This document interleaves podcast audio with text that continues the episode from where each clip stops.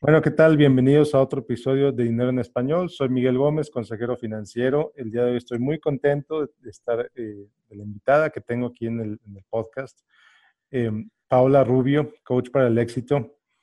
Un excelente coach, una excelente persona eh, que pues tengo el gusto de conocer desde hace pues, varios años. El tiempo pasa volando, ya son varios años que la conozco, que conozco su trabajo y que estoy muy feliz de que haya aceptado mi invitación de estar con, con, nosotros, con ustedes el día de hoy. El tema en específico yo creo que les va a gustar mucho. Vamos a hablar de, bueno, cómo arrancar el año. Eh, ¿Qué le está diciendo Paola a sus clientes de coaching? ¿Cómo arrancar el año? Eh, pues bien, bien, de manera emocional, de manera psicológica, de manera estar listo para arrancar el año con toda la actitud, con esa actitud con la que seguramente vas a empezar de nuevos bríos y demás, ¿cómo le hacemos para que esa actitud se mantenga pues el mayor tiempo posible y no nada más las primeras dos semanas del año? Exactamente. Bueno, pues Paola, bienvenida. Qué gusto tenerte aquí. Muchas gracias, muchas gracias, Miguel.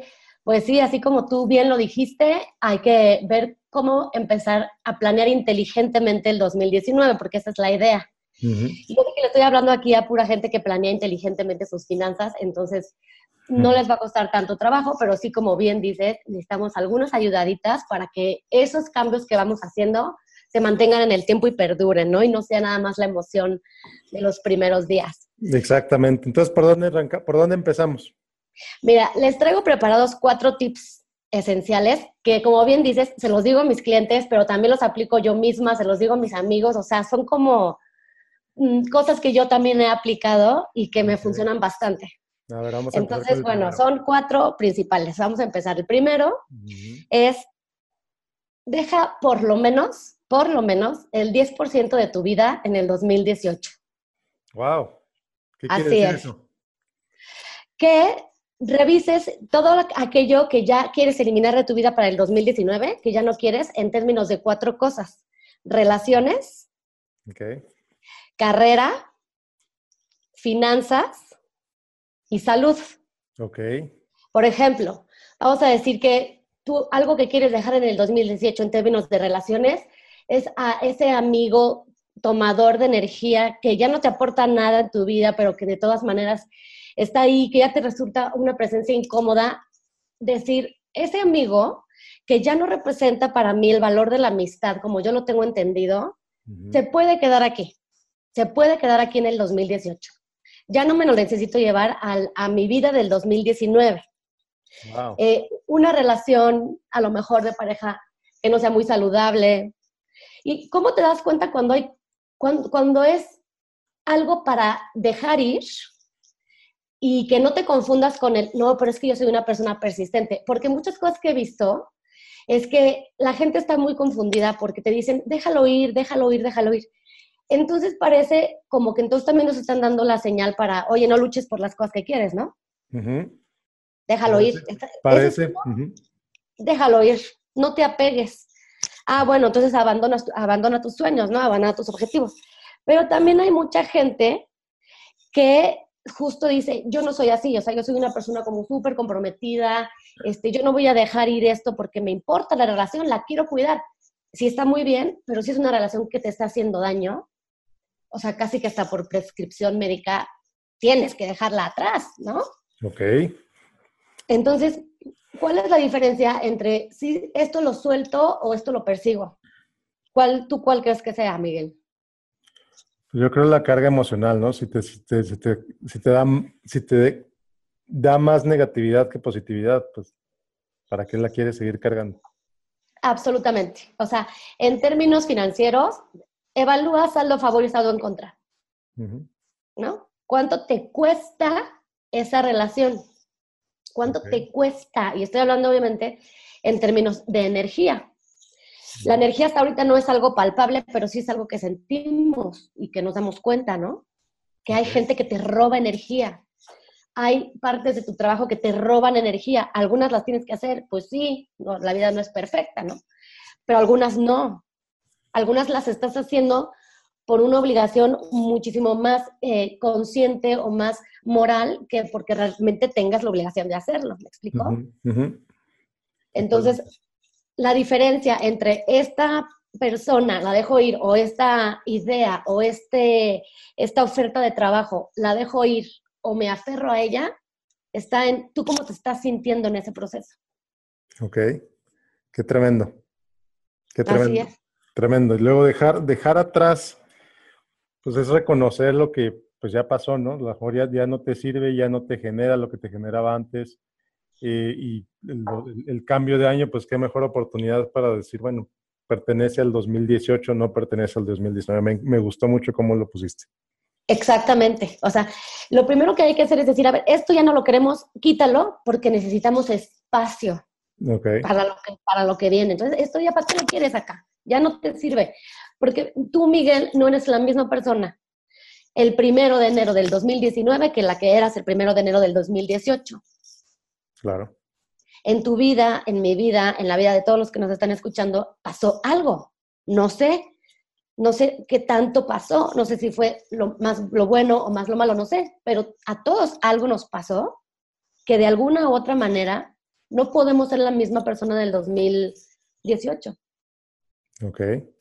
Es como dicen, el, agua del río no pasa dos veces por el mismo, no, del, del, sí, ¿no? Del río, de que el agua del río no pasa dos veces por el mismo lugar. Claro, claro. Así, entonces. Buenísimo, buenísimo. Entonces decías, trabajo, relaciones. Trabajo, relaciones, carrera, finanzas y salud. O sea, a lo mejor también, por ejemplo, ¿por qué quieres seguir fumando en el 2019? O sea, ¿Cuál buen propósito puedes perseguir al seguir fumando en el 2019? Déjalo en el 2018 ya. No te mortifiques por haber sido fumador, no importa, solo déjalo.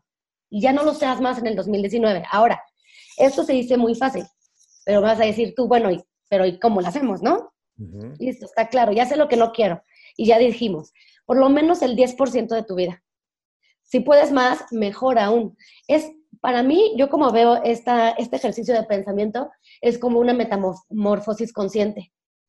Es decir, esta piel ya no me queda. Dejo. Y tú puedes soltar tanta piel como quieras, pero por lo menos el 10% de tu vida, en general en los cuatro aspectos que te propongo, eso pues es algo que está al alcance de cualquier persona, yo creo, ¿no? Claro. Ahora, viene el segundo tip. Venga es muy importante. Invierte bien tus fondos. Es decir, pregúntate, ¿en qué podría invertir esa energía disponible en términos de lo mismo, relaciones, carrera, finanzas y salud? Ok. ¿Qué podría? Sí, sí, sí, dime. No, no, eso que liberaste, ese espacio nuevo que tienes en tu closet emocional, en tu closet de vida, pues ¿en qué lo vas a ocupar? Así es. De acuerdo, ok. ¿En qué lo vas a ocupar? ¿No? Por ejemplo, vas a decir, ay, ya en lugar de ir a lo mejor a la reunión semanal con mis amigos de la secundaria, con los que ya no tengo nada que ver, mejor ese tiempo lo voy a dedicar en leer un libro, ¿no? Esa energía, ese tiempo, ese momento, ese espacio de mí. En algo que quiero lograr. Cuando a uno le quitan una muela, le tienen que poner algo de mientras, porque si no, esa muela, si tiene un espacio, va ocupando el espacio que dejó la muela anterior. ¿Sí me estoy explicando? Si tú sacas, si tú sacas un pedazo de tu vida, ese pedazo de tu vida lo tienes que llenar con algo nuevo, porque si no, lo anterior regresa. ¿Sí me explico? Claro, claro, tan simple como por ejemplo el hábito de fumar. Bueno, pues estás fumando una cajetilla a la semana, lo que sea. Decides reducir 10%, pues es dinero que ahora tienes disponible que antes usabas en el cigarro, ¿en qué lo vas a usar ahora? Exactamente. Exactamente. Y también tus fondos disponibles de que puedas respirar, de que puedas subir un edificio de cinco pisos por las escaleras y que no llegues con medio pulmón de fuera. O sea, tiene todo, todo lo que tú, a lo que le dices no, absolutamente te estás diciendo sí a ti. ¿Me explico? Algo nuevo. Entonces, esa es la energía que necesitamos como para empezar el año y podernos sostener, ¿no? Saber que ese, esa energía disponible, esos fondos, los voy a aplicar en algo más. Entonces viene el tercer tip. Ok. es, conviértelo en una meta. Ok. ¿Ok? Entonces vamos a decir, ¿cómo es hacerlo una meta? Una meta tiene que ser una meta poderosa para que sea algo que puedas lograr. Entonces, las características para que puedas establecer una meta poderosa son las siguientes. Primera, Comienza con un verbo en infinitivo, que sea, por ejemplo, crear, mantener, diseñar, llamar, etc. Este verbo tiene que ser concreto y observable y tiene que depender absolutamente de ti. Por ejemplo, si tú te pones como meta, voy a persuadir a mi equipo de trabajo de que se laven las manos después de ir al baño, eso no es una meta realista porque tú no sabes si el resultado final efectivamente fue que los persuadiste. Ok. Ellos pueden actuar como que sí, pero a lo mejor ni te entendieron ni nada. Tú no puedes cobrar que los persuadiste. Entonces, la manera correcta de establecer metas cuando tú lo que quieres es persuadir o convencer o lograr algo que está también en la, en la digamos, en la autoridad de alguien más, lo que tendrías que hacer es quedarte un nivel más abajo. Es decir, en lugar de decir, voy a persuadir o, convencer, puedes decir, eh, voy a diseñar una conversación persuasiva para mi equipo de trabajo. Qué interesante. Qué cambio de enfoque totalmente diferente. Mm, y, ahí y ahí tienes los resultados de cumplir esa meta en ti, no en el otro. Así es, absolutamente tú estás tomando el control de diseñar esa conversación más allá de, decidir o, determinar si los persuadiste o no. Así es. Porque el que los persuadiste o no está en ellos, no está en ti. Absolutamente. Y este es un error súper común que para la gente que se establece objetivos y genera mucha frustración, porque cuando tú dices, eh, yo voy a convencer a María de que perdone a Carlos, si tú crees eso, estás esperando que la otra persona se comporte exactamente como tú en tu cabeza lo tienes planeado y tú no sabes, a lo mejor no la convences. Entonces, no cumpliste tu meta, la carga emocional es mayor, porque entonces ahora ya tienes un nuevo problema con María. Este, la carga emocional es mayor y, te quedas con, mm, pues, no, no lo vuelvo a intentar nunca. No, es que te equivocaste de meta. Tú no puedes, este, ah, yo voy a presentarles a mi novio a mis papás para que lo amen. ¿Qué? o sea, entonces hay que ser como bien objetivos y bien realistas, quedarse un paso antes. ¿Me explico? Ok, entonces vamos a retomar el ejemplo del novio y los papás. Voy a preguntarle cuál sería una meta alternativa más efectiva, más que preguntarle a tus papás para que, para que lo amen. ¿Cómo sería en este caso, por ejemplo? En este caso sería, yo, yo como lo vería, sería decir, a ver, voy a, voy a primero que nada, o sea, yo lo que, mi objetivo finalmente no es que amen a mi novio, es que, digamos, que lo acepten y que pueda tener una convivencia armónica con las dos partes, en donde estén mis papás y mi novio. Ok. Ajá, ese es mi objetivo. Ok. Si lo aman o no lo aman, o lo aceptan o no lo aceptan, no me importa. Yo no puedo ver adentro de sus interiores. Lo que a mí me interesa es el resultado concreto de poder estar sentados en una reunión familiar con mis papás y mi novio. Y pasarla bien. ¿Estamos? Totalmente. Ese es mi objetivo. Entonces, tendría que hacer muchas cosas. Primero, conocer cómo, cómo es el mejor acercamiento para que mis papás lo tomen con menos impacto. Pues a lo mejor poco a poquito ir mencionándoles el nombre. O sea, sí puedes delinear tu estrategia de seducción, digamos, pero esto no quiere decir que lo vas a, que vas a seducir con tu idea. claro. Entonces, ahí sí tienes que estar dispuesto a perder el resultado, o sea, a, a dejar ir el no saliste con la tuya en tu meta. Si, si, si, planteas una meta que hay otras personas en acción involucradas, ¿sabes? Claro. Ese es el riesgo, esa es una, es una inversión de alto riesgo, pues. Claro, claro. Claro, y me gusta mucho cómo, lo, cómo parece como si hubieras, no sé si lo escuches o no, pero parece como si escucharas el podcast, este podcast todo el tiempo, porque mucho de lo que hablamos es de, de vivir de manera consciente, de que uses tus recursos de manera consciente, de que uses tu vida de manera consciente, y es justo lo que alineamos con esta segunda, eh, con este segundo consejo que es, bueno, ya eliminaste conscientemente de tu vida, bueno, ahora, ¿qué vas a elegir de manera consciente de tu vida? Me encanta. Así es. Así es. Bueno, entonces estamos en lo de la meta, de, cómo establecer el verbo para que sea realista, para que exista tu control, etcétera, ¿no? Claro. Ahora, una meta puede es retadora pero alcanzable. Ok. Es decir, para esto sirven los objetivos. La, función última de los objetivos es dividir la meta en pequeños pasos. Si tú te pones una meta así, haz cuenta, imagínate que tú ganas no sé, 50 mil pesos. Eh, y tú, hoy día, y tú te pones una meta y quieres ganar 100 mil pesos el próximo mes, es como, mm, como poco realista, ¿no? Ok. A lo mejor si quieres ganar 55 o 60 el próximo mes, te la compro. Puede ser.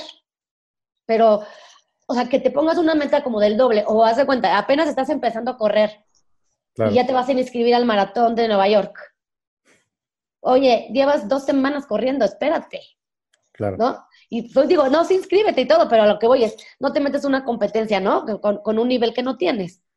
Es poco a poco. Entonces, para eso sirven los objetivos. Tú trazas tu meta. Vamos a decir que tu meta es, em, quiero, a ver, dame un ejemplo así de metas que se pone en tu auditorio, muy concreto para... Vamos a decir, por ejemplo, em, no sé, vamos a decir, eh, quiero ahorrar 250 mil dólares porque quiero hacer X. listo, perfecto. Comprar una casa en la playa. Ajá, perfecto. Ok, listo. Entonces, esos 250 mil dólares, mm, mañana no los vas a tener. Mañana a lo mejor vas a tener 50 dólares. Y pasado mañana quizá 60 dólares. O sea, vete poniendo objetivos para que tú digas, por ejemplo, a la semana, a la semana tuve que haber ahorrado 100 dólares, por decirte, ¿sabes? En lugar de la cantidad así enorme, tu cantidad enorme es la meta después de un largo lapso de tiempo, porque sabemos que las cosas no se dan de la noche a la mañana, o sea, hay que trabajarlas y hay que tener paciencia para esperar y para que a veces las cosas no te salgan como tú pensabas, etc. Claro. Pero bueno, vas bajando el riesgo porque vas, vas poniendo objetivos chiquitos, más chiquitos, más chiquitos. Mira, vamos a decir que tú quieres, por ejemplo, em, ya, ya, ya viste a un cliente, quieres un cliente, ese cliente ya viste, ya viste que tiene una necesidad que tú puedes cubrir, este, ya viste que tiene el presupuesto de los, para lo que tú vendes, etcétera. Ya, ya castaste al cliente. Este, ese para, para tener una cita con ese cliente, hay que pasar por 10 pasos antes. ¿Cuál es el primero? Claro, no sé. una llamada, quizás es una llamada. Claro, Quizás es un mail, oye, preséntame a fulano de tal, tú que lo conoces. O sea, es un primer paso chiquitito. Claro. Entonces, cuando la gente ve su meta así de, ay, voy a conseguir no sé qué, la ve así, se, se, aturde porque la ve muy cañona para el punto en el que está en este momento. Pero si tú la partes en pedacitos, es bastante más manejable a nivel psicológico, a nivel práctico y operativo, etcétera. Claro, claro, como lo que decías del maratón, a lo mejor si tu meta última es correr el maratón, pero puedes empezar inscribiéndote una carrera de 5 kilómetros, por ejemplo. Poco a poco va subiéndole. Y, esto es muy claro, no, no, si no quedó claro, si no quedó claro lo que dice Paola, no está, haciendo que, no está diciendo que seas pesimista, está diciendo que rompas tu meta en partes más chiquitas, más realizables, para que esa misma motivación continúe. Exactamente. O sea, es un tema de, a mí lo que me gusta es que el tema, la vida como funciona, es un tema realista, no es un tema ni optimista ni, ni, este, ni pesimista, sino es un tema realista, ser realista, ¿cuánto puedes manejar a la semana? ¿Sí me explicó? No te pongas esto, ¿eh? ve lo que le puedes invertir. Ahora, si crees que sí te puedes esforzar, claro que haz el esfuerzo, porque mi, mi dicho favorito, Miguel, es el esfuerzo siempre paga bien. O sea, esa hora extra que le dedicas, esa energía extra que le dedicas, te va a pagar bien, vale la pena hacerlo. Pero sé realista, no es, yo no creo en esto de que ya si lo piensas se te va a dar, no es cierto. Que lo pienses es un, es un muy buen inicio, muy, muy buen inicio, porque ya te viste ahí, pero falta acción.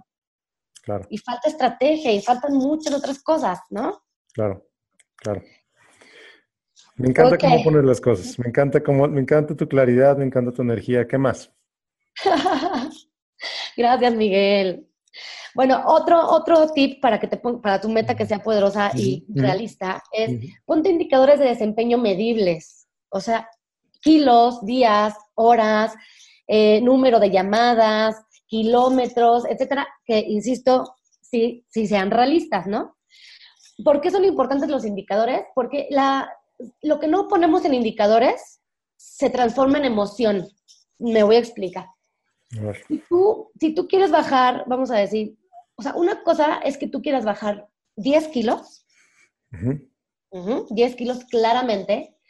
Y otra cosa es que tú quieras reducir cinturas, cintura, por ejemplo, o que quieras reducir medidas, son cosas diferentes, completamente.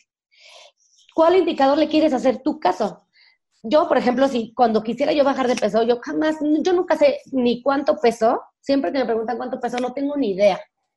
Yo creo que mucho, porque creo que soy de hueso fuerte. Ah. Pero no sé, no tengo ni idea de cuánto peso. Pero yo me doy cuenta cuando quiero bajar un poco de peso por la ropa, por ejemplo. O a veces sí me tomo medidas. Y, pero sobre todo mi indicador más importante es yo cómo me veo y cómo me siento. Pero ese es un riesgo que no puede correr cualquier persona, cualquier persona. O sea, hay gente que sí tiene que poner kilos, este, medidas, horas, al principio por lo menos, hasta que se cree un hábito de logro. O sea, el tema es que cuando tú empiezas a lograr, lograr, lograr, lograr, y te sostienes durante por lo menos 40 días como con ese pensamiento, ya se incorpora en ti, o sea, ya se vuelve parte de ti, te vuelves una persona logradora. Ok. Lo, lo difícil es empezar a hacerlo. Ok, ok. Qué padre, muy bien. ¿Qué más? bueno, ahora, Perdón, perdón. No, no, adelante. Decía, a lo mejor, estaba pensando, a lo mejor en, tu caso o en el caso de algunas personas, no es tanto el peso, no es tanto la talla, sino es que me quede bien el pantalón. Exactamente. Me quede bien la luz, me quede bien lo que... Y esa es tu meta, y es tu objetivo. Ya está perfectamente claro cómo lo evalúas, ¿te, quedó bien el pantalón o no? Exacto, exactamente. hay, hay, muchísimas mujeres se ponen de dieta, se ponen a dieta y bajan de peso para su boda. Ok y, y bye, ya va la boda, ya, ya. Entonces, sí, claro que sí son, son objetivos este, cumplir, pero hay que ayudarse. Este es otro tip, el tip número cuatro, que es que te apoyes con la tecnología para sostenerte en el cumplimiento de tu meta por lo menos durante los primeros días. Los primeros días son los primeros 40 días. Eso es muy importante. 40 días se tarda el cerebro en generar nuevas redes neuronales. Okay. Si tú quieres aprender algo realmente o quieres ser muy bueno haciendo algo, por lo menos tienes que hacerlo por 40 días. A partir de ahí ya puedes confiar un poco más en que ya lo incorporaste a tu vida. Okay. Antes de eso, todo lo que se abandone antes de 40 días, es muy probable que se abandone de manera definitiva. Claro. Aquí es el tema de los postergadores, ¿no? Que, claro. claro. Claro, y por eso es que ves los gimnasios llenos el primero de enero y los gimnasios vacíos el primero de febrero, porque no pasaron. Así es, así es, exactamente. ¿Okay? Entonces, ahora, esto tiene relación con el siguiente punto, que es que en cuanto comiences a observar ligeros cambios, sonríe, disfrútalos, pero ni empieces a celebrar, ni bajes la guardia hasta después, insisto, de los por lo menos 40 días de disciplina. Es decir, eh, si tú, bajas, si tú celebras o bajas la guardia antes, te va a ganar la emoción, te vas a dar premios anticipadamente. Ah, esta semana me porté súper bien y bajé dos kilos. Ah, bueno, pues el domingo me vale gorro, me voy a tragar un pastel, ¿sabes? Esos pequeños cambios, no, ah, no, fíjate, hay una cosa que, que, yo observo muchísimo en algunas generaciones, que es como el tema de que nos hemos acostumbrado a premiar el esfuerzo y no el logro. Exacto, exacto. Premias el esfuerzo y no el resultado. Exacto. Entonces ahora resulta que todos los niños en las escuelas que entran a un partido que, o una competencia deportiva, pues no hay marcador, ¿no? Ya todos tienen... Todos tienen medalla. Todos tienen medalla, exactamente. Y entonces el que estuvo sentado en la banca y, el, que, y el niño que se esforzó, que entrenó, que ta, y que metió tres goles, aportan el mismo valor al equipo. Ese es el mensaje que les mandamos. Exactamente, exactamente. Qué terrible, qué triste, eh, porque al final de cuentas les estás enseñando mediocridad desde chiquitos. Estás Absolutamente. No esforzarse, no hacer las cosas bien. ¿Para qué me esfuerzo si voy a recibir el mismo premio que el que no hizo nada? Así es. que el que me gol. Exactamente. Entonces, eso, eso también funciona a nivel microcosmos individual. Nosotros también nos damos esos permisos decir, ay, ya me porté súper bien esto, me merezco esto otro. Cuando dices por, o sea, ¿en qué momento están ancladas una cosa con la otra? No, no tiene sentido. Pero cuando pensamos así con las emociones, tomamos ese tipo de decisiones. Totalmente, Totalmente. Entonces, ¿cuál, ¿cuál, sería una alternativa? Sí, eh, ponerte contento de que vas avanzando, pero si no te, si no te premias, ¿qué haces? Seguís avanzando. O te puedes premiar, pero en otro sentido. O sea, por ejemplo, el ejemplo de la niña que bajó dos kilos en la semana y que se comió un pastel, eh, pues es como, como autosabotaje, ¿no? Pero a lo mejor, imagínate que después de dos semanas este, bajó, perdón, bajó sus dos kilos en la semana, a lo mejor se premia dándose un masajito en el spa. Ok. ¿Me explico? O este, se premia con algo que no sea como contrario a lo que la llevó a obtener el premio. Ok. Eso puede ser. Porque sí también está padre reconocerse y sonreír. Otra cosa que también puede hacer es, pues anótalo, regístralo. Una, una cosa que a mí me encanta recomendarles a todos mis clientes es que tengan una libretita en su mesita de noche y que en esa libretita escriban las mejores cinco cosas que les pasaron en el día. Ok. Eso también registra, si, en el día te sentiste súper contento porque pudiste decirle que no al pastel cuando estás a dieta, anótalo. Wow, hoy tuve la voluntad de decirle que no a un pastel de chocolate cuando estaba a dieta. Ok. Eso es autorreconocimiento. Ok. Y también sirve mucho que la gente te empiece a ver y que te diga, oye, te ves más delgada, oye, tienes una luz en tus ojos especial porque no sé, estás contenta por algo, porque te sientes bien contigo mismo. Ok. Ok. Ok. Y bueno, el otro tip, ya así, esos eran como los subtips, subtips para saber cómo hacer una meta. Okay. Acuérdense, verbo en infinitivo poderoso que puedas controlar y que tenga indicadores y que sí te represente esfuerzo para que crezcas un poquito. ¿okay? Okay. Bueno, y por último, para empezar el año así súper bien, cosa que hago yo, cosa que le recomiendo a todo mundo que haga, es ordena, limpia y depura todo lo que puedas. Me voy a explicar. Eh, justamente en la entrada, en los primeros dos, tres días, dos, tres, cuatro días de el 2019, hay un periodo, está el periodo lunar o la fase lunar que se llama la luna, el cuarto menguante, que es la luna este, pues cuando ya está cerrando, cuando ya se va el cierre, este, el cierre de este ciclo lunar. Desde toda la antigüedad, desde que los hombres descubrieron la agricultura, las fases lunares han sido un tema súper importante para entender a la naturaleza, porque influyen en, los, en la mayor parte de los líquidos del agua, del, perdón, de la tierra, incluidos los seres humanos, que estamos hechos 70% de agua. Okay. Entonces, esta manera que es la que estamos conectados, digamos, al universo, nos ayuda o nos, o nos mm, dificulta algunas situaciones. En el caso de empezar de cero y de hacer, de ordenar todo, el periodo lunar, la energía que hay cósmica, ayuda a que esto salga muy bien. A que todo lo que cortes aquí este, de, raíz o, que, lo que depures o lo que limpies, todo va a generar un nuevo espacio y va a generar una nueva energía. Entonces, cuando te digo ordena, limpio y depura todo lo que puedas, me refiero a tus closets y cajones, a, toda la ropa, lo, lo, que ya, lo que no te has puesto en un año, lo que no te pusiste en el 2018, no te lo vas a poner en el 2019. Digo, hay cosas básicas, ¿no? Los jeans, pues eso sí los usas a lo largo de los, tiempos o cosas básicas. Mm. Pero esos pantalones que estaban súper de moda eh, en el 2018 y que están estrafalarios y raros, no te los vas a volver a poner. Sácalos. Claro, claro. Y también las fotos de tu celular. Todas las, bueno, no sé, yo tengo muy mal configurado mi WhatsApp porque a mí todo el tiempo me están mandando postalitas y tonterías que nada más me están quitando memoria. Entonces de repente abro mis fotos y tengo dos mil cosas, tengo fotos de otras personas que no soy yo. No, no, todo eso, depúralo, depúralo, depúralo, fuera. Claro. Ay, mira, la, analogía, que bueno, no es analogía, es más bien el ejemplo clarísimo del celular. O sea, imagínate, si todo eso está ocupando espacio en la memoria de tu teléfono, ¿cuántas cosas estás ocupando en la memoria, en tu, en tu propia memoria personal, en tu cerebro?